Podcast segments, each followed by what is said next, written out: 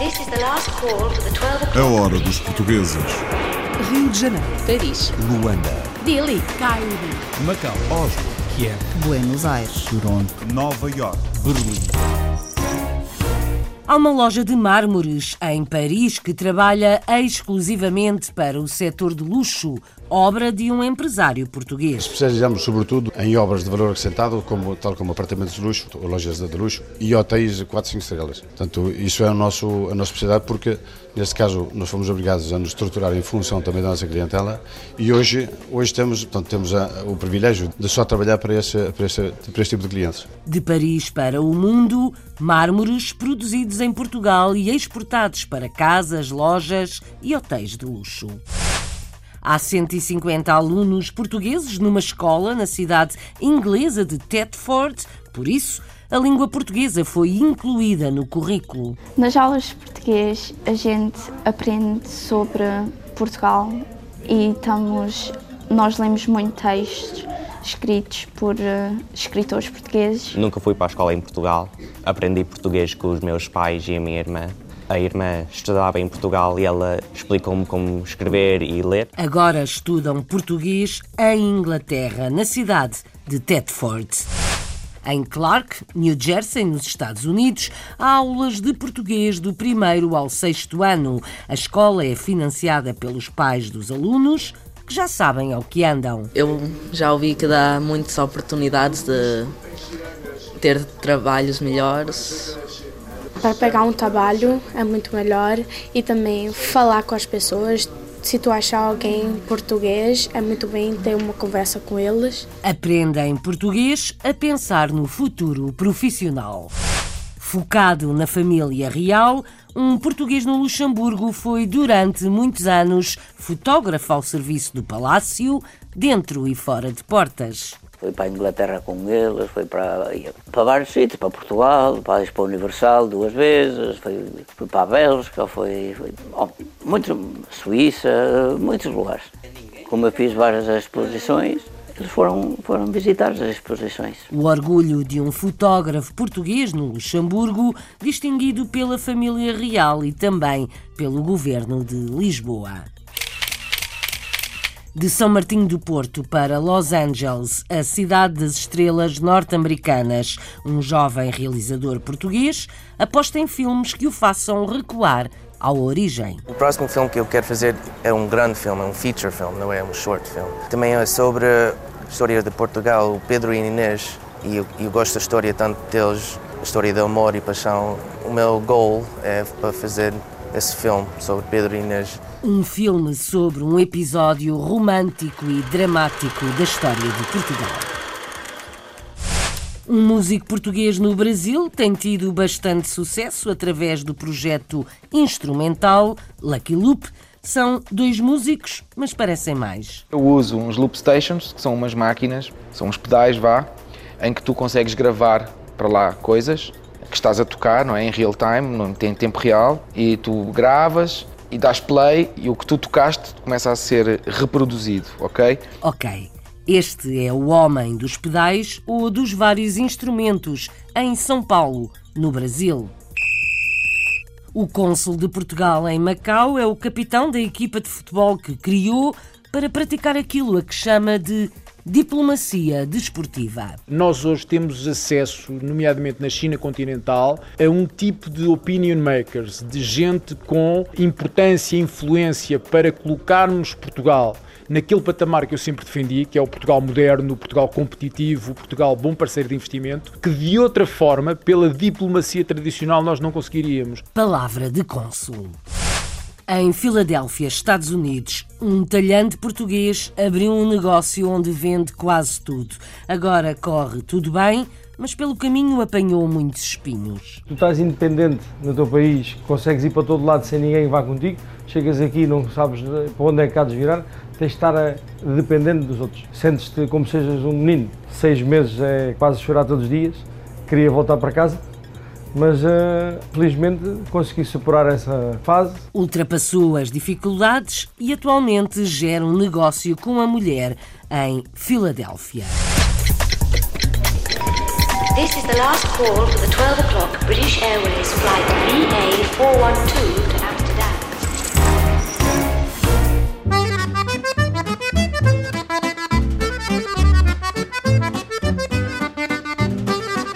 Viana do Castelo a Paris e para qualquer lugar, mármores transformados em Portugal, utilizados para casas, lojas ou hotéis de luxo.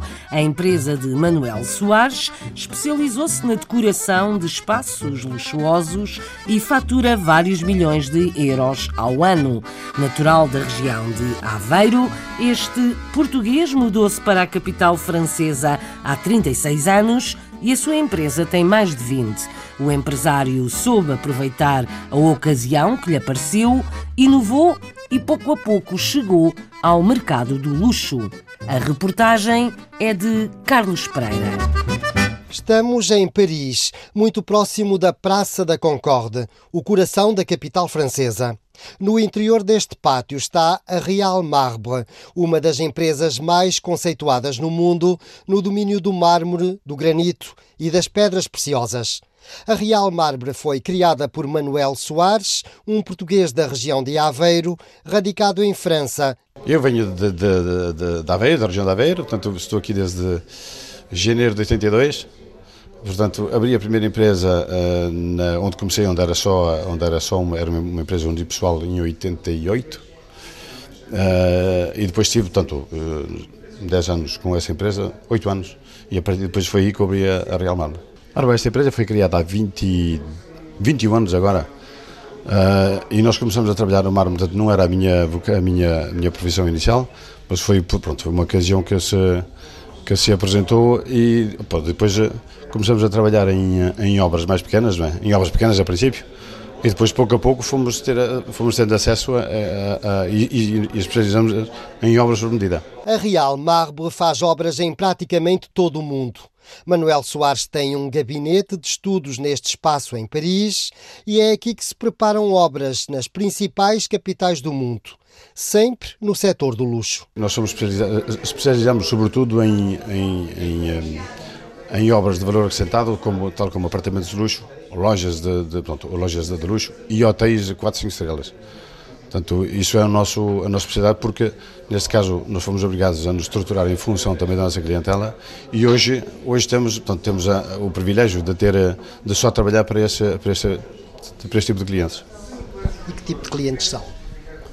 Para nós trabalhamos tudo que é, portanto, hotéis 5 estrelas, que são conhecidos em Paris e, e, e, no mundo inteiro. Portanto, depois temos as lojas da Sonon, temos as lojas da, fazemos lojas da Chanel, fazemos lojas da Dior, fazemos lojas da Gucci, uh, da, da, da John Loeb, portanto, tem, portanto uh, essas, essas marcas aí fazem-nos, eh, portanto, contactam-nos para, para fazer o, o, os trabalhos das lojas deles e, sobretudo, com um processo novo que nós temos, então, o tal, o tal favo da, da abelha, favo de mel, que nos permite fazer painéis de grandes dimensões e onde nós somos os, eh, os a, a, fazer este tipo de, de material. Manuel Soares inventou um novo conceito. O mármore é cortado em fatias muito finas e colado numa estrutura em alumínio para o tornar mais leve e resistente. As fábricas da Real Marbo estão em Viana do Castelo. Temos lá duas unidades de produção, uma que faz portanto, o corte de mármore tradicional e outra fábrica que é só especializada nesse, no, no, no tal material uh, leva, onde o mármore só tem 5 mm de espessura, colado em, em, eh, em alumínio, e, isso, e essa, portanto, essa, mas todo, toda a transformação é feita em Portugal, é feita em Viana do Castelo. E é de Viana do Castelo que partem as peças de mármore que depois decoram lojas e hotéis de sonho em todo o mundo. Manuel Soares é um empresário de sucesso, fatura milhões de euros por ano, mesmo se considera ter uma média empresa. Uma empresa média. Aqui em França estamos à volta de 32, 33 empregados e em Portugal é mais ou menos a mesma coisa, estamos à volta de 30. A empresa de Manuel Soares tem uma reputação mundial, mas Manuel Soares tem outra reputação. Está constantemente à procura da inovação. Por onde anda, onde se fixa o mármore transformado em Portugal e que este português em Paris vende para o mundo.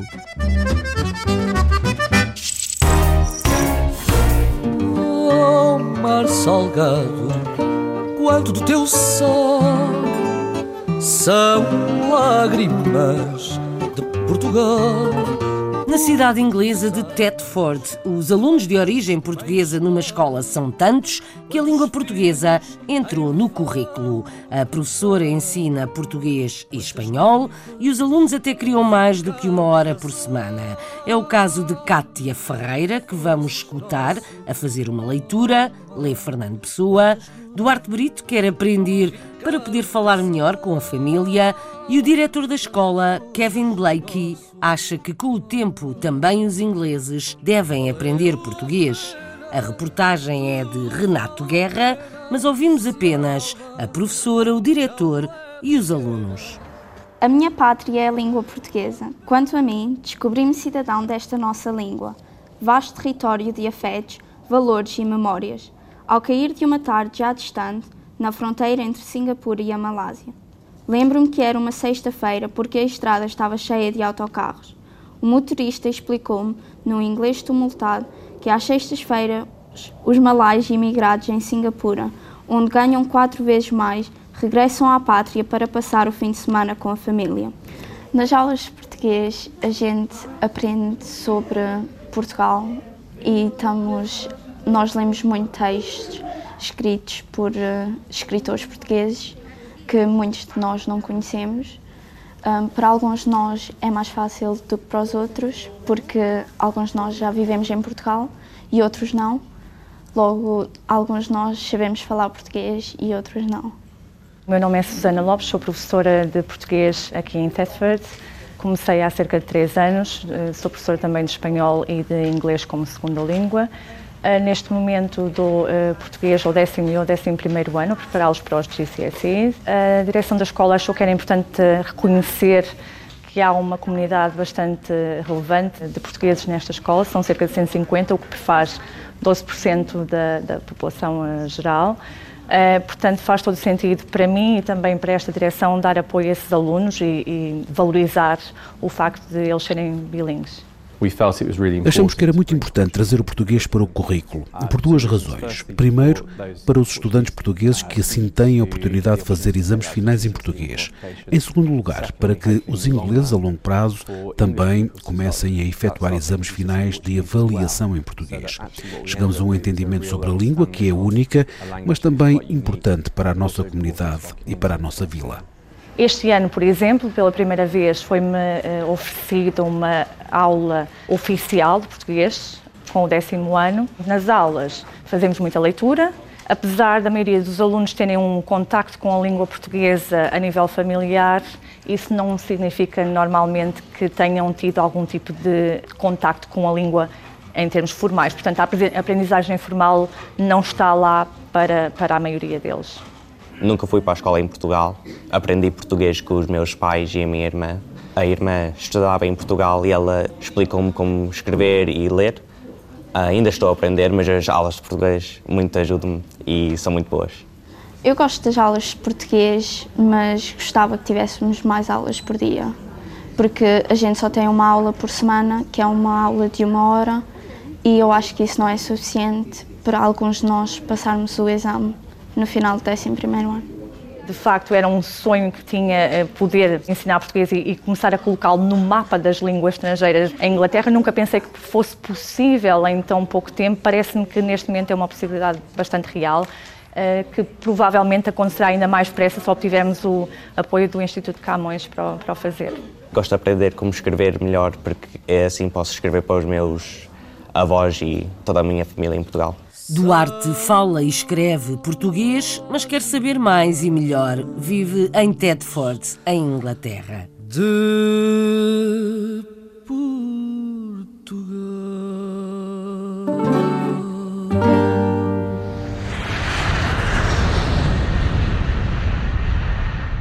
Aterramos noutra escola portuguesa. Estamos na cidade de Clark, no estado norte-americano de New Jersey. A escola portuguesa funciona apenas com o financiamento dos pais dos estudantes. Não tem instalações próprias, mas tem estado sempre a evoluir e atrai alunos de quase todo o estado.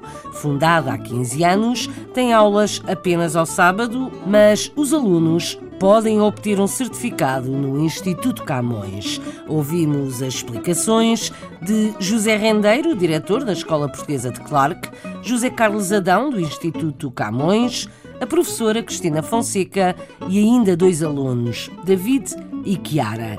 Sabem muito bem que no futuro a língua portuguesa pode ser muito importante.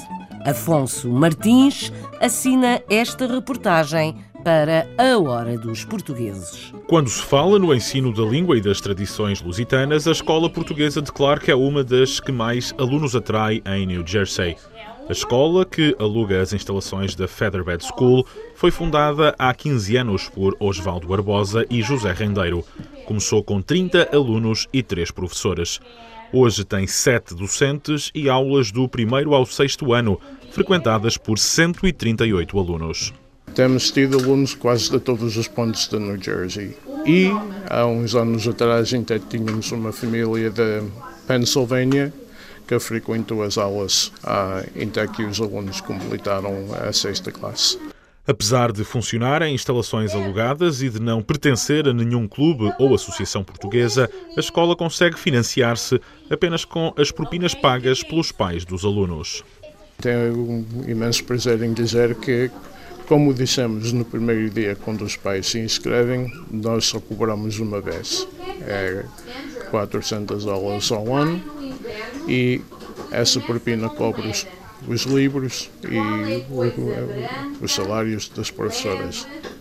E, um, e é disso que nós vivemos. Em teoria, não tivemos necessidade de angriar fundos por qualquer outra maneira.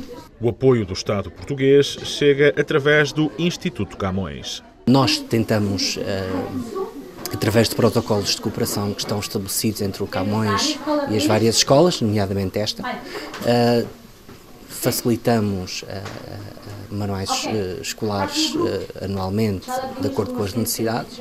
Uh, trazemos escritores, uh, trazemos formação para que os professores podem participar e também os alunos têm a possibilidade de realizar exames de certificação do Instituto Camões, que este ano esta escola foi um desses centros de exames. Outra originalidade da Escola Portuguesa de Clark passa pela calendarização das aulas, três horas semanais, sempre aos sábados de manhã. Algo que coloca desafios pedagógicos, mas permite outra flexibilidade a alunos e professores. Durante a semana sou professora de Educação Especial uh, para crianças que têm dificuldade com a aprendizagem numa escola a tempo inteiro uh, aqui no Jersey. É difícil porque é só três horas e alguns alunos não têm tanto contacto com a língua durante a semana, uh, é mais difícil, não é tanto tempo, mas pelo menos também não estão tão cansados de durante o dia da escola americana os alunos compreendem a importância de frequentar a escola portuguesa e abdicam de bom grado de algumas horas do fim de semana. Eu já ouvi que isto dá para dar, ir ao colégio algumas vezes. Eu já ouvi que dá muitas oportunidades de ter trabalhos melhores. Para pegar um trabalho é muito melhor e também falar com as pessoas. Se tu achar alguém português, é muito bem ter uma conversa com eles. A Escola Portuguesa de Clark é mais um exemplo de sucesso no seio da comunidade portuguesa de New Jersey. Assim se aprende português nos Estados Unidos, neste caso em Clark, com uma escola criada e explorada pela comunidade.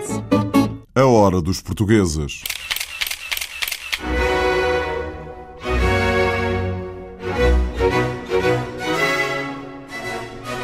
Um dos fotógrafos da família real no Luxemburgo é português e foi descoberto por um antigo primeiro-ministro luxemburguês, Jacques Santer, que também foi presidente da Comissão Europeia. Manuel Dias vive há mais de 40 anos no Luxemburgo, está na idade da reforma, mas ainda não pendurou de vez a máquina. Acompanhou durante muitos anos e muitas viagens a família real do Grão-Ducado. Fez várias exposições, publicou um livro e emociona-se quando recorda a distinção que lhe foi atribuída. Joana Tiago Reis conta. A fotografia surgiu na vida de Manuel Dias quase que por brincadeira, mas depressa se tornou um assunto sério quando o convidaram para fazer a sua primeira exposição.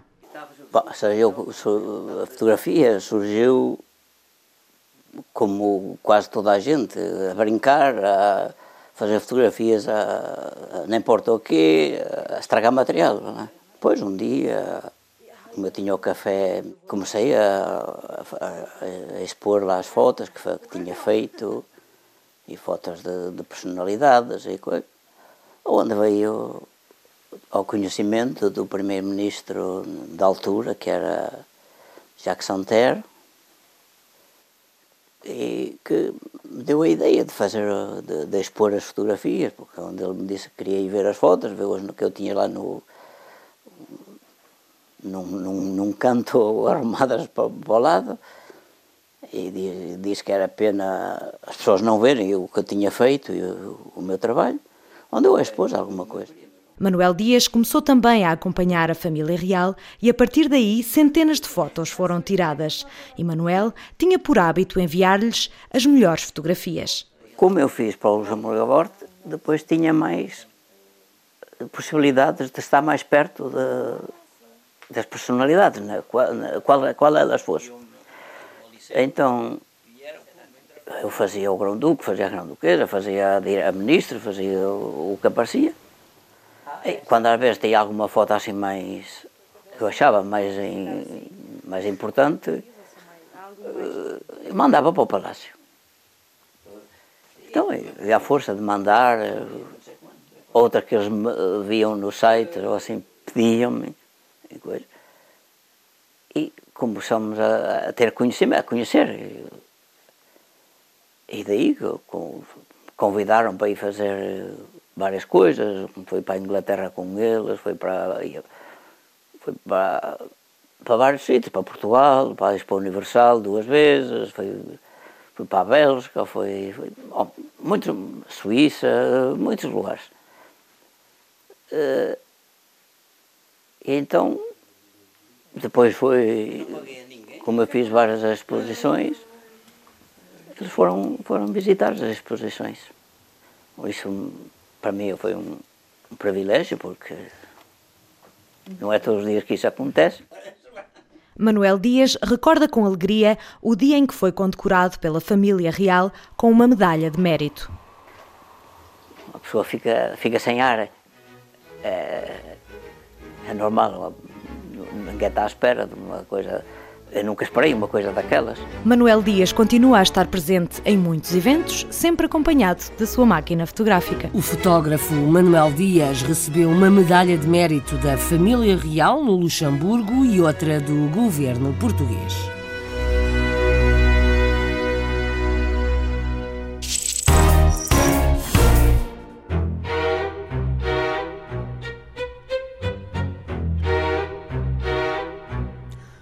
Realizador de cinema luso-descendente tem feito filmes entre Los Angeles e San Diego. Com raízes portuguesas em São Martinho do Porto, Helder Pedro nasceu na Califórnia, mas fala como se tivesse crescido em Portugal e passou por cá algumas temporadas. É apaixonado por ficção, mas também pela história de Portugal e gosta muito de filmar em português ou com portugueses. O seu próximo objetivo é um filme com a história de amor e drama de Pedro e Inês. Apanhamos a boleia com Nelson Ponta Garça e viajamos para a Califórnia. Elder Pedro é mais um exemplo de um jovem português ligado ao cinema no sul da Califórnia. Com raízes no continente português, procura a sua sorte como cineasta em Los Angeles. Eu venho de São Martinho do Porto, eu tenho família lá e vivi lá mas eu também sou da Califórnia, de norte, da uh, parte do norte. E também nasci em, em Berkeley, em Califórnia. E eu vivi cá há alguns anos. Mas agora eu estou em uh, Califórnia do Sul a trabalhar nos meus, no meu trabalho. Helder Pedro tem procurado realizar e produzir trabalhos que tenham sempre uma ligação com Portugal. Eu sempre gosto uh, de fazer trabalhos sobre a minha ligação de Portugal.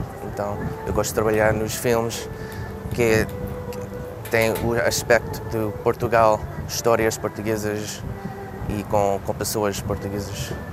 O sul da Califórnia é o local ideal para a produção de filme independente. O sul da Califórnia é muito bom para aqueles que, que querem fazer filmes ou trabalham nos filmes especialmente em Hollywood, mas também uh, em San Diego há muito trabalho e eu consegui arranjar um trabalho lá em San Diego, onde eu posso fazer o que é que eu gosto, os filmes.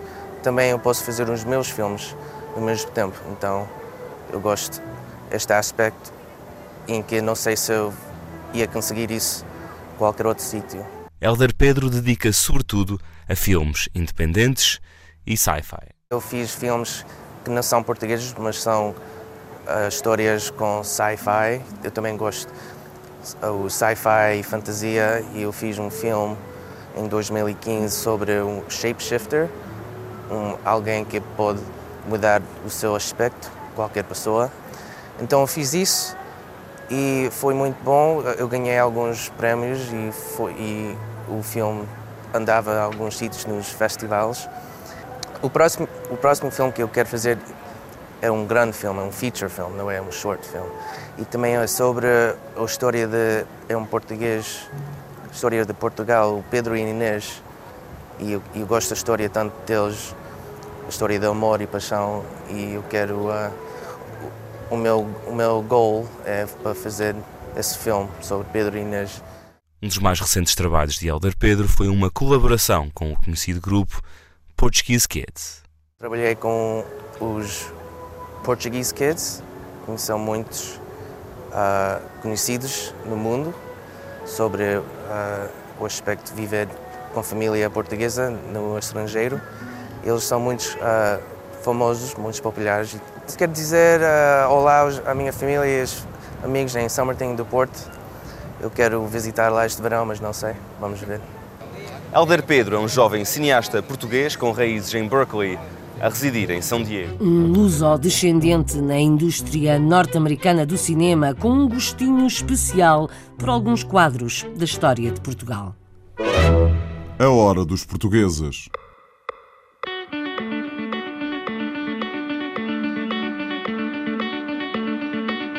Um músico português no Brasil tem dado cartas, mas a muito custo. David Ferreira já era músico em Portugal e, quando partiu, levou consigo o loop, um gerador de efeitos, grava frases musicais que se vão repetindo e acrescentando.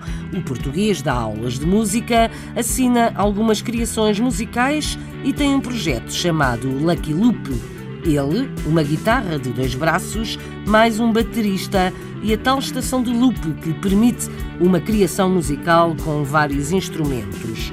Tudo tocado, gravado e reproduzido em tempo real. Em São Paulo, Pietro Serzuzimo é o guia da hora dos portugueses. Davi Ferreira já era um músico de sucesso em Portugal. Ex-integrante da banda You Should Go Ahead, mudou-se para o Brasil carregando consigo as gravações e conceitos do Luck Loop, um projeto instrumental iniciado em Lisboa que conquistou grande projeção em São Paulo e destaca-se pelas suas múltiplas sonoridades, tendo na formação apenas dois componentes.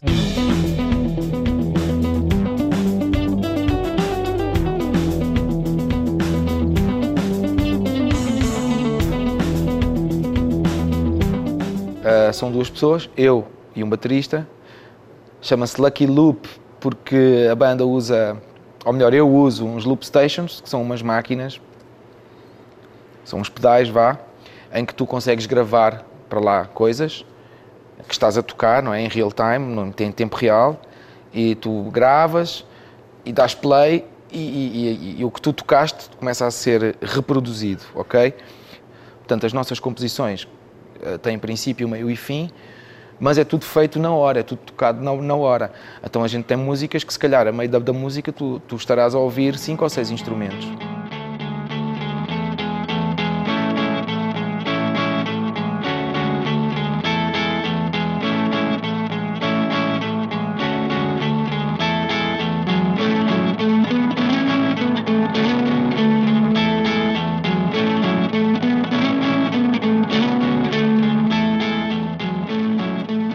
Pontos altos, sei lá, foi uh, tocar no, no Sesc Instrumental Brasil, para mim foi brutal. Tipo assim, semana passada tinha tocado, na, na semana anterior, tinha tocado o Hermeto Pascoal. Estás a ver? Então, tipo, o Hermeto Pascoal, que é uma pessoa assim com um nível muito baixo também, não é? e, e, eu poder ir no mesmo palco, no mesmo show, entendes? Fazer o mesmo show que ele, eu fiquei tipo, meu, muito bom. Depois uh, comecei a fazer trilhas sonoras aqui, os jingles, é, essas coisas, que me, que me agrada bastante. Uh, ler o roteiro, imaginar a música, gravar tudo, fazer tudo, eu faço tudo em casa, ou quando são coisas assim maiores, talvez um estúdio um pouco melhor que eu sinto às vezes é que para um português que não tem que não tem os contactos todos aqui, não é que chegou há pouco tempo e, e está ainda a tentar crescer e, e, e estabilizar-se aqui, uh, às vezes é difícil e é um bocado assim, uh, tens que esperar, é, foi como eu falei há pouco, tens que esperar, tens que fazer os contactos, esperar, fazer o contacto de, de novo, de novo, de novo, insistir, insistir e aí sim as coisas começam a, a, acontecer. O primeiro contacto que eu fiz nos Sescs foi em 2014, o primeiro show que eu fiz em Sesc foi em 2017. Portanto, três anos. Então por isso eu falo, não, o mercado aqui é grande, é maior, é, não sei o que, há tudo, mas tens que ir tens que bater à porta várias vezes. Persistência e paciência, a fórmula do sucesso. David Ferreira e o seu projeto Lucky Loop em São Paulo, no Brasil, entre outras criações musicais.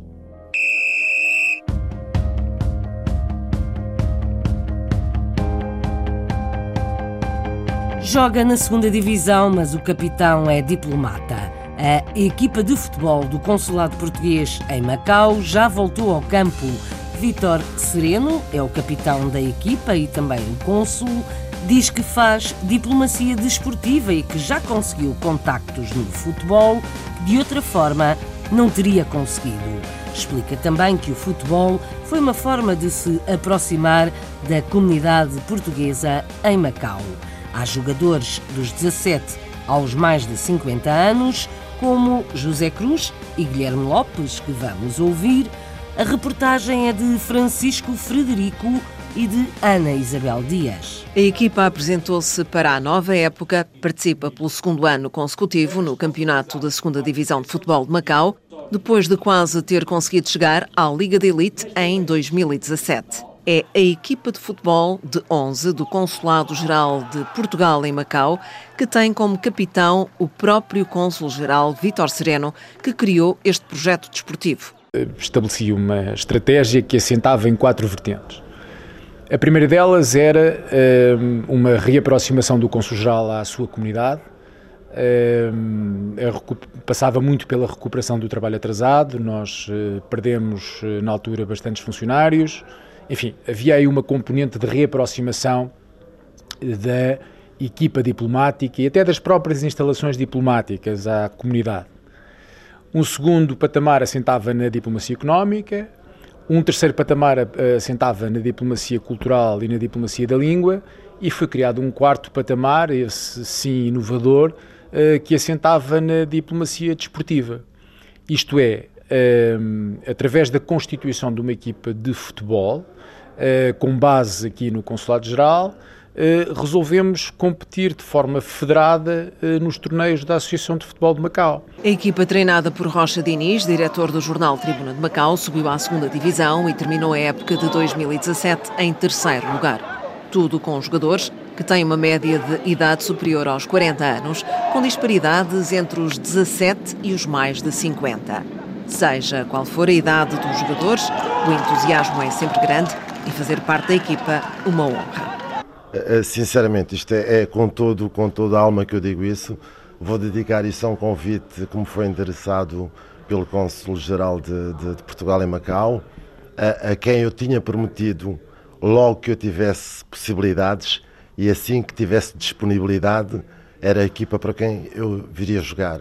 Uh, eu conheci o ano passado quando joguei contra eles, quando, para a taça, acho que foi, eu, eu ainda estava na terceira divisão e joguei com eles e achei uma equipa muito forte e unida e achei que para o ano tinha que vir para aqui.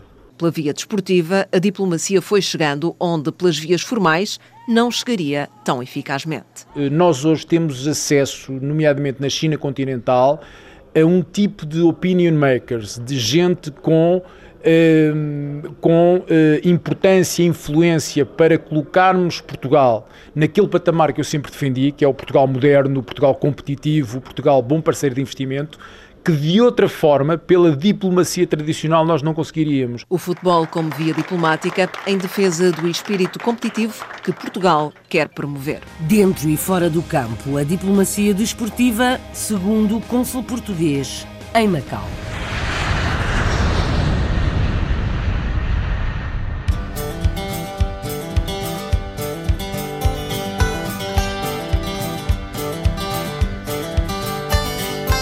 Mercado de carne do Nuno, em Filadélfia, vende um pouco de tudo, produtos portugueses alimentares. Nuno Vitor emigrou já depois dos 30 anos e foi juntar-se ao pai nos Estados Unidos, mas mesmo assim reconhece que foi muito difícil. Talhante de formação e profissão, acabou por alargar o seu negócio a outros produtos alimentares, um caminho que diz só ter sido possível com a sua companheira. Ela fala espanhol e elogia muito o português que escolheu para marido. Hoje em dia, Nuno já não pensa em regressar a Portugal. Margarida André conta mais comunidade portuguesa em Filadélfia tem ao seu serviço um novo espaço comercial onde pode adquirir produtos alimentares oriundos do nosso país. O português Nuno Vitor e a mulher Patrícia são os responsáveis pelo nascimento deste estabelecimento. Natural de Lisboa, Nuno viveu em Lenquer até aos 31 anos. Filho de um talhante, foi durante a adolescência que aprendeu a arte e ganhou gosto pela profissão. Ele já tinha como três, três talhos e eu sempre gostava, gostava de andar com ele a ir buscar os animais e pôr no matador e sempre foi uma coisa que eu gostava desta profissão. Em 2001, o pai imigra para os Estados Unidos e Nuno fica a trabalhar no supermercado e talho da mãe, tendo anos mais tarde ficado com o negócio. Eu depois tive que aprender mais rápido possível. A partir dos 16, 17 já eu estava atrás do balcão sem ter algum professor comigo.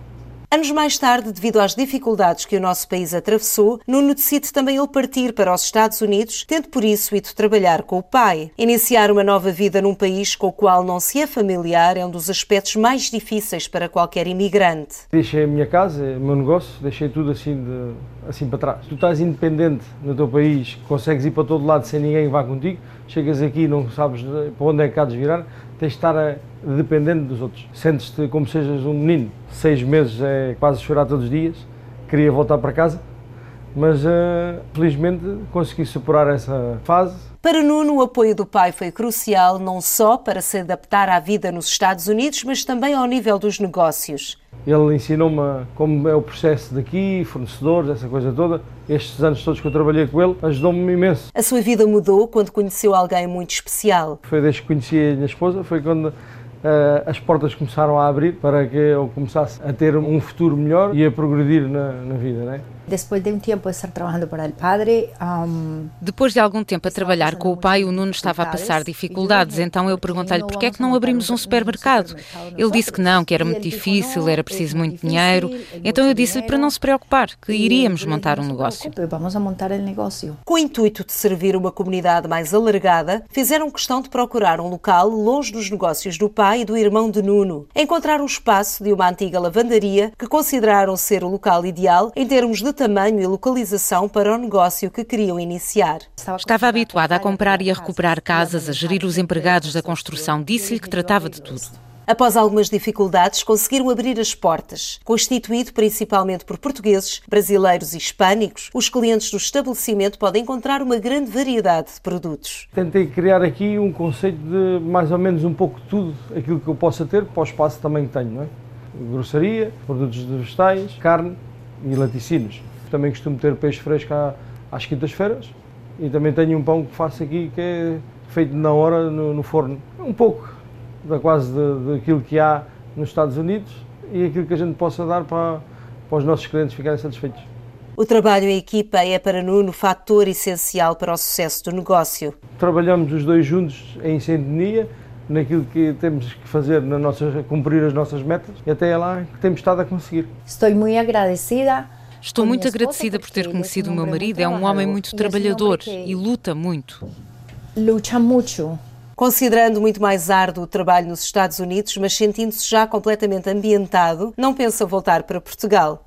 A vida também muda, também já, depois já ganhas família aqui, já começas a ter eh, outras raízes, apesar que nunca se esqueça as nossas origens, mas mata-se as saudades quando se vai lá uma vez ou duas no ano Nem tudo são rosas, há muitos espinhos pelo caminho, mas no final tudo vai bem para este português nos Estados Unidos. Fiquem bem.